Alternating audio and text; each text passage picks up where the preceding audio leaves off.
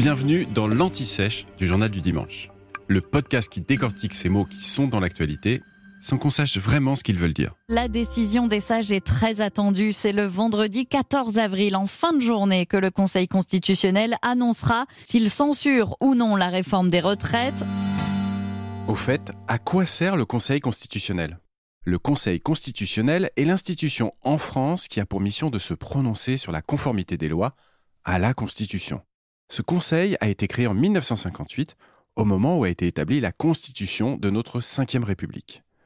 Cette nouveauté à l'époque a un but, selon l'auteur de la Constitution, Michel Debré, c'est d'être une arme contre la déviation du régime parlementaire. Je cite.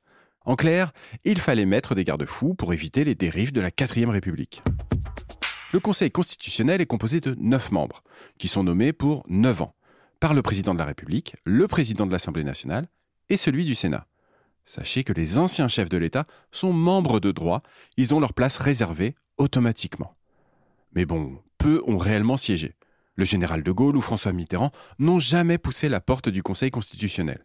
Jacques Chirac l'a fait pendant quatre ans, mais il a renoncé ensuite en raison de sa santé et de ses ennuis judiciaires. Quant à Nicolas Sarkozy, il n'est resté que quelques mois, pas plus. L'actuel président du Conseil constitutionnel, c'est Laurent Fabius. Et c'est le cas depuis 2016. Il y a un autre membre connu dans cette organisation, c'est Alain Juppé, ancien Premier ministre.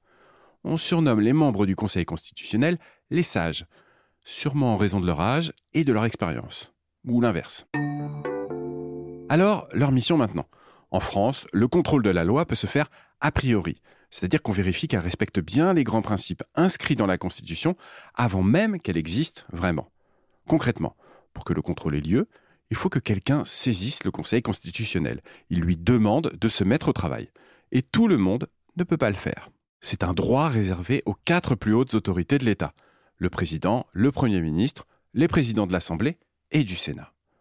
Et à un groupe de 60 députés ou 60 sénateurs, s'ils arrivent à se mettre d'accord.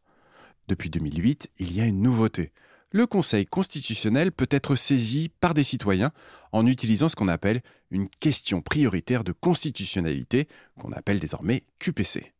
Et là, ça peut se faire après la mise en place de la loi.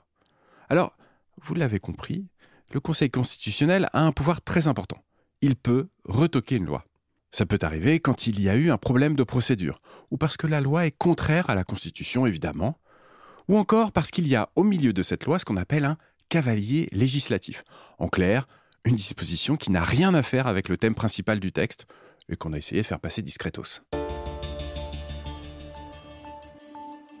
Mais passer en revue les nouvelles lois, ce n'est pas la seule mission du Conseil constitutionnel. Il doit aussi vérifier la validité des référendums, y compris des référendums d'initiative partagée, ceux qui sont poussés par des parlementaires avec le soutien d'une partie des électeurs. Et puis, c'est aussi lui qui valide la liste des candidats à la présidentielle, et qui valide les résultats. Vous venez d'écouter l'Anti-Sèche du Journal du Dimanche, le podcast qui répond à la question que vous n'osiez pas poser. Je suis Vivien Vergniaud et si vous avez aimé ce podcast, mieux si vous voulez écouter d'autres épisodes préparés par la rédaction du JDD, c'est facile. Abonnez-vous, suivez-nous, c'est gratuit. On vous donne rendez-vous trois fois par semaine en podcast et tous les jours sur le JDD.fr. À bientôt.